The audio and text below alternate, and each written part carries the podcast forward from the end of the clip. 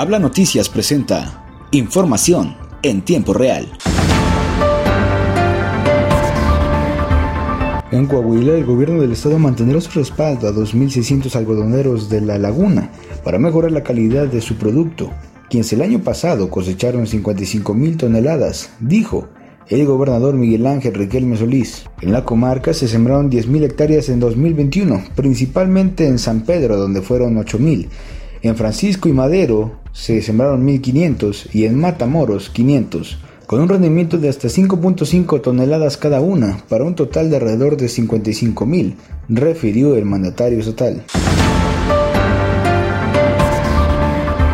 Por otro lado, este jueves inició la gira de promoción económica que realiza el alcalde de Torreón, Román Alberto Cepeda, en la Ciudad de México, donde sostuvo reuniones con embajadores de España, Francia y de la Unión Europea, con el objetivo de concretar proyectos educativos, culturales, comerciales y promover la atracción de inversiones en la ciudad. El alcalde se reunió con el embajador de España en México, Juan López Dóriga. En el encuentro, el presidente municipal de Torreón mostró los atractivos de la ciudad en el tema económico, así como sus características sociodemográficas.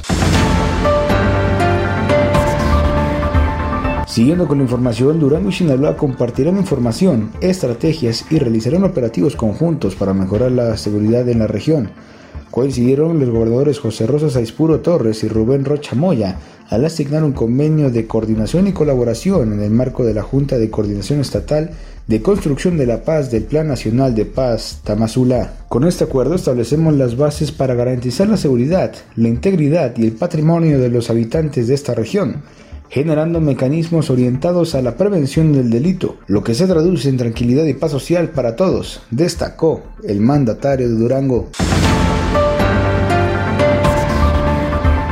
Regresando al estado de Coahuila, Saltillo será la sede de la cuarta cumbre nacional metamecánica 2022, la cual se desarrollará el 6 y el 7 de abril próximos. Así lo informó el alcalde José María Frausto Siller, quien apuntó que se trata de uno de los eventos en su tipo más importantes en el país. Chema Frausto subrayó que en su plan de gobierno se incluyó el eje Competimos para ganar el futuro, por lo que esta cumbre a desarrollarse en unas cuantas semanas será uno de los primeros eventos que se enmarcan en este tema, dentro de la estrategia 100 días con visión.